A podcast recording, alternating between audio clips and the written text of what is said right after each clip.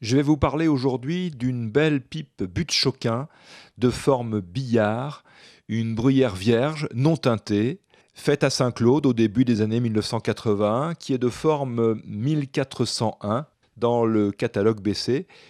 Une robuste billard donc montée d'un tuyau en ébonite. Ce tuyau porte la pastille de la marque avec les initiales BC. C'est un beau tuyau, un tuyau fin, fabriqué à l'époque par la maison Jantet. Cette pipe fait partie de la série Supermat, donc le bois est laissé tel quel, naturel. On voit que la bruyère a de très beaux œils de perdrix. Seulement, problème.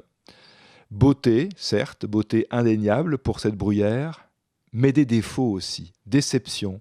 Deux points de mastic masquant des imperfections sont apparus assez rapidement lorsque je l'ai fumé, disons au bout d'une dizaine de fois.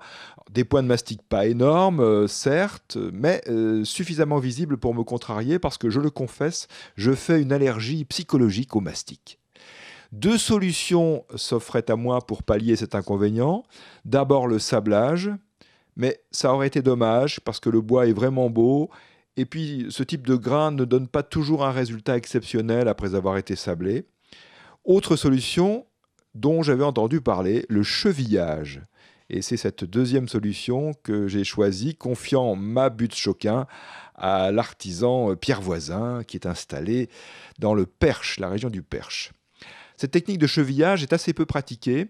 Elle consiste euh, tout simplement à éliminer le mastic, à faire un trou et à le remplacer par un tout petit morceau de bruyère taillé en forme de cône qui va venir s'insérer dans le bois de la pipe. Il convient donc auparavant de percer euh, cette bruyère, ce bois, à l'endroit litigieux, avant d'y introduire la cheville en, forçant un peu pour qu'elle soit totalement intégrée. C'est un travail assez délicat. Sur la butte choquin en question, il s'agissait donc de cheviller à deux endroits différents. Et Pierre Voisin, qui a effectué ce travail, nous a expliqué ceci. Pour la cheville introduite sur le pourtour du fourneau, l'opération a été parfaitement réussie. Elle est presque invisible. Ce que je confirme totalement, puisqu'il faut vraiment la chercher pour la trouver. En revanche, a poursuivi Pierre, pour la cheville du dessous du fourneau, je n'ai pas réussi à la rendre discrète. C'est pourtant le même bloc de bruyère que j'ai utilisé pour les deux chevilles, mais le dessous de la pipe a sans doute un bois plus dense, moins élastique, et la cheville n'a pas trouvé aussi bien sa place. La cheville était peut-être elle-même plus dense. Résultat, on la voit davantage, et cette densité m'a empêché de faire pénétrer une légère teinte qui aurait pu harmoniser le tout. Fin de citation de Pierre Voisin. Ça fait partie des mystères et des aléas de la bruyère. Toujours est-il que cette intervention a permis de supprimer le mastic, de faire appel à la bruyère, matière noble pour boucher euh, les deux petits trous. Et même si l'une des chevilles, c'est vrai, n'a pas la discrétion de l'autre, le résultat est vraiment intéressant et il me satisfait. Cette pipe but choquin des années 80 a désormais la bruyère chevillée au corps. Dernière précision à propos de but choquin.